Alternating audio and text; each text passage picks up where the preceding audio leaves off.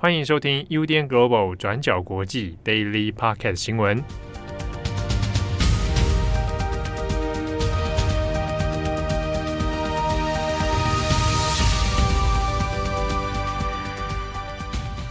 Hello，大家好，欢迎收听 UDN Global 转角国际 Daily Podcast 新闻。我是编辑七号，我是编辑会议。今天是二零二二年八月五号，星期五。好，今天这个周末的脚步。就要来到了啊！今天的这个 Daily Podcast 新闻，我们还是先讲一下比较严肃一点的事情啊、那我们也看到，从八月四号开始，中国的解放军啊也有针对台湾做了一些军事的演习哦。好，那也发射了飞弹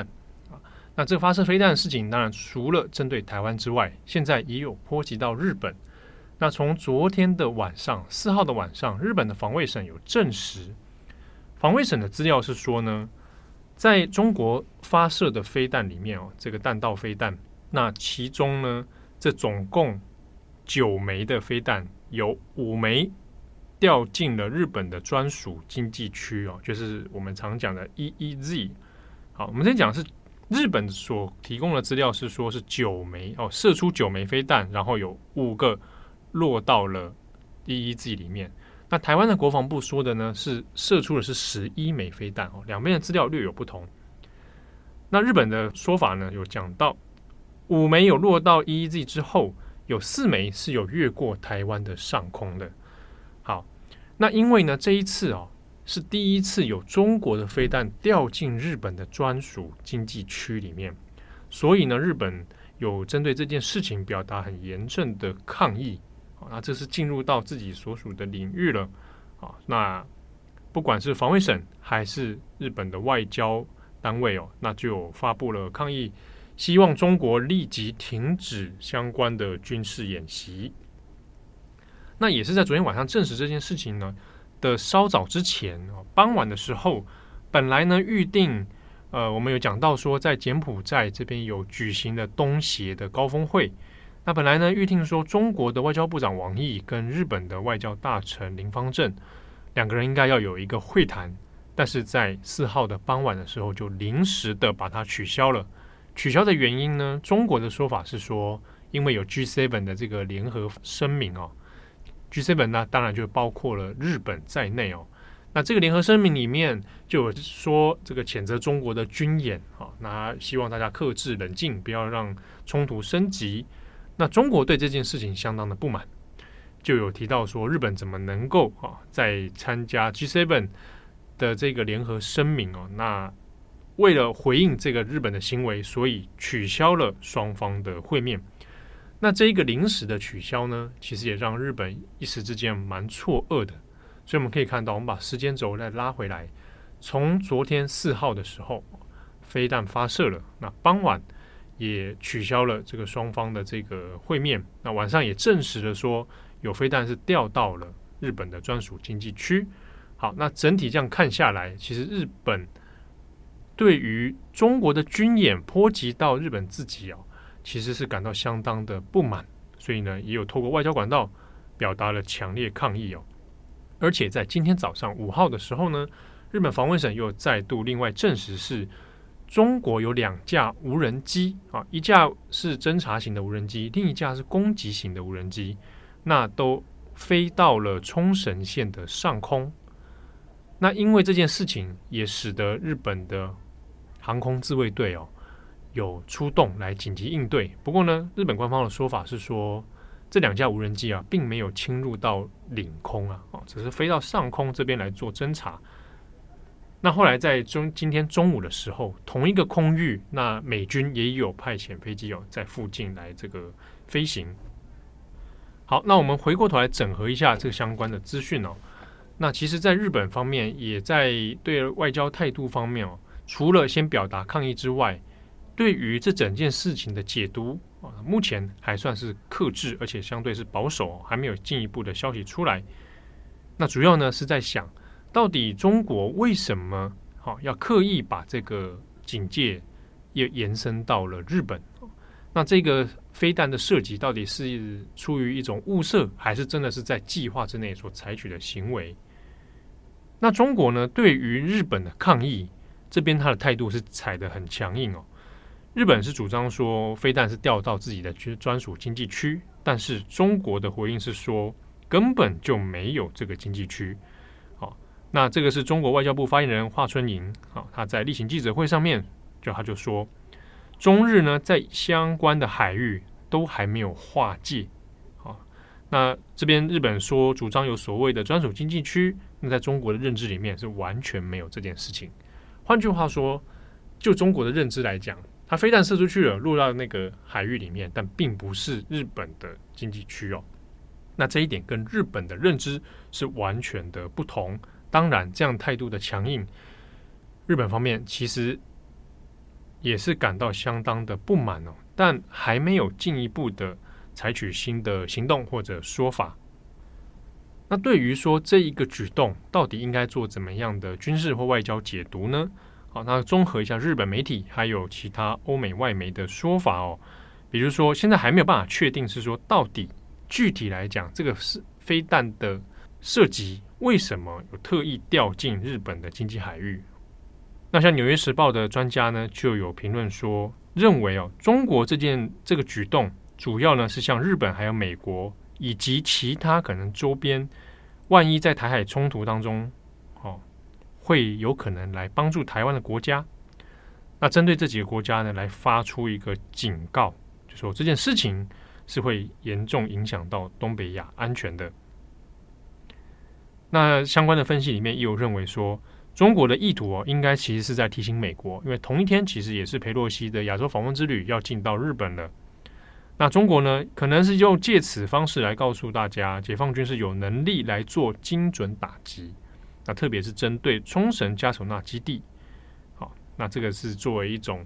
哦飞弹试射，然后可以来精准的来打击，哈，用这样的方式来做一个军事上的讯号。那这么做到底有什么样的好处？其实这也是让人蛮困惑的哦。当然有几种说法，第一种呢是说有可能这个做法哦是一种先安内再攘外的一个做法，就是。这种种的行为，强硬行为，主要还是针对于中国自己内部的舆论的形塑。好，那对外呢，虽然看起来军事是蛮升级的，不过也可以看到，基本上似乎是不会演变成真正的军事冲突。那这一点，在日本的相关专家里面，还有一些主流媒体的分析是一致的啊，都认为说，虽然眼前看起来警戒是升级的，不过中国并没有打算。在这边发生军事冲突，那也有可能也是正因为这样的考量，啊，所以导致说日本的反应虽然也有升高，但是也并没有很具体的做强烈的回应啊。那像美国呢，也有相关的军事专家，好，那分享了他们的看法，说中国这件这个目的哦，虽然说有恐吓的意味存在，作为一个划界线、划红线的意味存在，但有可能也是适得其反，你反而加速了日本在国安问题上面的升级。那比如说，我们过去一直在讲的，像是国防预算的提升，现在日本国内就在吵，哎，到底国防预算是不是要往上加哦？那这件事情，其实在国内舆论里面也有很多不同的拉扯。那另外就是修宪问题，啊，修宪问题相当的棘手，而且长年以来一直没有办法如实的推动哦。即便是接下来岸田文雄执政的所谓黄金三年，大概也很难真的说百分之百把这件事情哦，真的放进政治议程上面来推动。可是这一次中日之间在这个海域上面哦，飞弹的问题很有可能就会加速了这些事情的实现。比如说对于国防安全的忧虑，进而增加国防预算，或者是正因为。这个区域安全的困扰，而让修宪问题变成了不得不提早面对的政治议程哦。而且呢，在这一波反应里面，那反而也让日本更加笃定、确实的要面对一件事情，就是台湾有事，那就真的是日本有事哦。我们可以看到，在这一次本来中国的军演里面，主要是针对台湾，那这是台湾有事，可是呢，却波及到日本。那就变成日本有事，那或多或少这样的局势发展呢，那也就验证了先前我们讲到 BBC 的一些分析，就是说，无论是中国或美国啊，在亚太地区这边，在东北亚的问题上面，已经不能再假装了。那这个假装，我们同样可以套用在日本身上哦，他也没有办法再假装说这一切啊都可以哎顺顺的啊，照着和平的一方式来解决冲突的危险因子，它是存在的，而日本没有办法置身事外。好，那今天裴洛西也见了首相岸田文雄哦，双方呢在早上的一个晨会之后，那双双也有重申立场，那主要就是说。第一个啊，强烈反对中国的武力威胁。那第二个呢，是继续落实日美之间的安全保障啊，以及双方的同盟关系。所以呢，也有些人认为说，中国这一次的行动，其实更有可能是把日本、美国、台湾这个同盟关系哦，可能会拉得更加紧密。不过另一方面呢，在日本舆论里面也有讲到另一个事情，就是所谓的遗憾炮。遗憾就是我们呃人生有遗憾的这个遗憾，炮呢就是飞弹这个炮，炮火的炮，这个是日本的网络用语，它意思是说呢，过去啊像北韩常常会有一些这个飞弹试射啊，或者什么样的一个武力的威胁啊，哦，那常常比如说之前就落到日本的外海，或者飞过日本的这个上空这样子，那过去日本政府的反应通常都是说啊，表达深切的这个关心。哦，严肃的来面对，那以及深深感到遗憾。那在日本的网络用语里面就讲到说，每次都讲遗憾啊，你只会用遗憾当做一个炮弹来打，所以叫做遗憾炮。那在这一次的这个飞弹落入 EEZ 啊的这个事件里面，也有一些网友啊在日本的 Twitter 上面就来讲，那是不是又要只能讲遗憾炮了呢？啊，每次面对到威胁的时候，都只能遗憾炮。那这个指责啊，就落到了岸田文雄。还有防卫大臣岸信夫身上，特别是有一些比较保守派的或者右翼的民众，就会觉得说，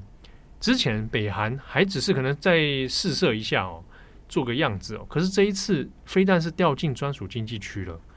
你难道说这是一种偶然吗？还是说最后也只能讲啊，很遗憾啊，那但是什么也不做？当然言下之意也有可能是希望说来扩张军备啊，或者是修宪等等问题。啊，那这个是在日本的社会舆论当中所出现的一个名词。好，那相关的新闻后续我们会再帮大家做持续的追踪。下一则我们来更新一个新闻，是上次讲到的阿富汗跟塔利班。对，也就是呃，在美国无人机轰炸之后，阿富汗的人民还有塔利班现在是怎么回应的？我们先简单带大家回顾一下背景，就是美国的无人机在八月一号是轰炸了人在阿富汗首都喀布尔的扎瓦希里。那扎瓦希里是恐怖组织盖达组织的首领，那曾经也是跟宾拉登共同策划九一一的攻击事件，那一直是被美国视为头号要犯。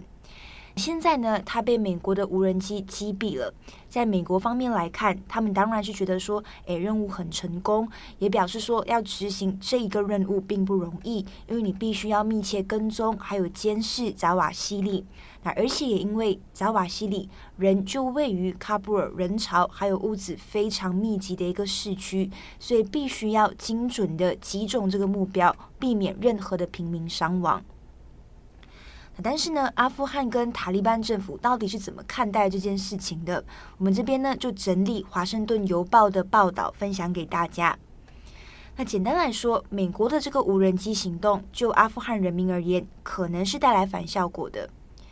美国去年呢是在阿富汗这边非常仓促的撤军，那到底是不是正确的选择？当然有很多不同的看法。但是美军离开之后，塔利班掌权之后，造成的问题之一就是几百万的阿富汗人民失业。那么呢，在过去这一整年，生活好不容易慢慢恢复平静的时候，美国又来了这一次轰炸，那变成说所有人的生活又再度被打乱了。那尤其呢，华盛顿邮报有特别提到，有一些阿富汗人其实现在是希望可以跟塔利班政权来合作的，也就是说，他们会希望透过这个渐进的方式，让塔利班的政府可以慢慢来制定一些比较务实、比较温和的政策。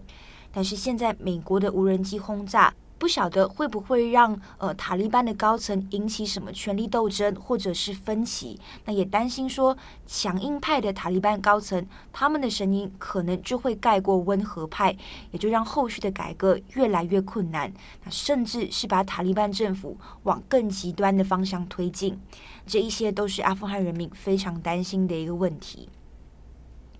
好，那至于塔利班政府他是怎么回应这起事件呢？那在这个月，其实也就是塔利班掌权阿富汗一年的时间，原本是可以宣传他们自己政绩的这个时刻，但是美国的这个无人机其实也让塔利班的政权非常的头痛。因为如果塔利班政权承认他们知道扎瓦西里就在喀布尔，那就代表说是塔利班政府自己的疏忽，让美国可以在阿富汗的领土上面执行他们的任务。而且扎瓦西里也是这一些武装组织的英雄，所以塔利班政府保护不了这个英雄，其实也算是颜面尽失哦。那终于呢，在八月四号星期四的时候，塔利班政府也就正式就这个无人机事件回应了。塔利班政府就表示，他们并不知道扎瓦西里就在阿富汗，但同时他们也有谴责美国，指出美国违反国际的原则来侵略阿富汗的领土。那如果美国再采取这类的行动，后续任何的后果责任都会在美国身上。那另外，塔利班也有提到，阿富汗对于任何国家都没有威胁，包括美国在内，并且也表示，他们后续呢还是会继续来执行这个多哈协议。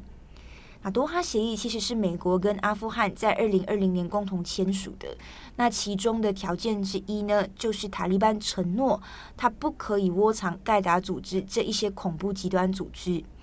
但是，即便是签了这个协议，但是根据美国还有联合国的这个情报评估，都认为其实塔利班政府跟盖达组织的关系还是非常密切的。那最后呢，我们这边也要特别补充的是，塔利班的回应，也就是说，他们表示自己不清楚知道扎瓦西里在喀布尔的说法，其实也是引起很多的揣测的。像是《华盛顿邮报》就有提到。塔利班这样子说，可能是要否认自己跟盖达组织的关系哦，或者退一步说，就算不是所有的塔利班成员都知道扎瓦西里就在阿富汗，但是一定会有高层的这个官员知道这件事情。所以总结来说，普遍的分析呢，还是认为美国这次的无人机轰炸是让塔利班政府陷入一个非常尴尬的处境哦，因为也会担心说塔利班政府后续会不会采取更强硬的措施。原因是因为如果他们不跟美国采取对抗的立场，很有可能就会激怒一些可能阿富汗人，或者是跟他们很好的盟友，例如是盖达组织。所以造成的反效果也有可能就是，接下来塔利班政权很可能会跟盖达组织建立更密切的关系，但是会不是后续还是要继续再去观察。好的，以上是今天的 Daily Podcast 新闻节目的最后，来稍微帮大家再宣传一下，我们上个礼拜哦，重磅广播呢，那做了一集专访，那是专访联经出版的总编涂峰恩。啊，那这是其实就是联经出版赞助播出啊，啊，他跟涂峰其实认识也哎哎算有一段时间了。嗯，那在这一个专访里面有谈到联经现在在做的一个线上课程，好，给所有人的中国史。那它的募资折扣啊是到八月七号结束，这个折扣之高哦，从原价九九八零，现在只要。三四九零，哎，这个折扣太太惊人了。而且就那个七号专业的历史系背景来看，哦、这一次的那个师资阵容，据说是蛮厉害的。对啊，那这些都是以前读书的时候他读他们的论文啊。嗯嗯嗯。那因为有专属给 UDN Global 转角国际读者的优惠码，所以你如果输入优惠码的话，那还会获得三百元的折扣。那这个打三五折哦，打到这个三四九零的折扣，直到八月七号。所以呢，大家有兴趣的话，可以把握时间。那据我所知呢，从上周中广广播播出这一集之后啊，就有不少转角国际的读者真的还购入了这个课程，哇，我自己都吓一跳。啊因为这个这个对方联经出版单位啊，相当高兴，说 哇，很多那个转角国际的读者，没想到你们真的对中国史这么有兴趣啊！早知道我也来，怎样 多讲一点？是好，那就是欢迎大家有兴趣的朋友可以来参考，我也会放在今天 Daily Podcast 的这个资讯栏上面，嗯、好，那可以来参考。那另外呢，也是要讲一下这个礼拜的重磅广播啊，我们终于要把这个单元哦，终于系列化，就是我们之前讲很久这个编辑啊，来分享一些自己的一周工作心得。对，是上次其实有跟七号试录，想到就是反应还蛮不错，大家可能读者或者是听友也蛮想了解说，到底身为编辑，我们平常的工作内容，或者是我们在处理新闻的时候怎么想、怎么做。对对。对那这个礼拜的重磅广播呢，我们就首度把它系列化。我们决定了啊，想了很久，它的名称叫做“查阅编辑记录”。是的，没错。好，欢迎大家来一起来查阅编辑记录。这个礼拜今天啊，星期五的时候就会上线。那当然，这一这上线的第一集哦，还是来聊一下这一周以来这个裴洛西的新闻。好，那我们在编辑台上面看见了什么？那经历了什么啊？做了什么事情？跟大家来分享，好，那也欢迎大家来收听。那最重要的还有一件事情呢、周末的时候，如果想说，哎呀，肚子饿啊，想吃点好吃的，找不到餐厅怎么办呢？你就会需要一些备忘录啊。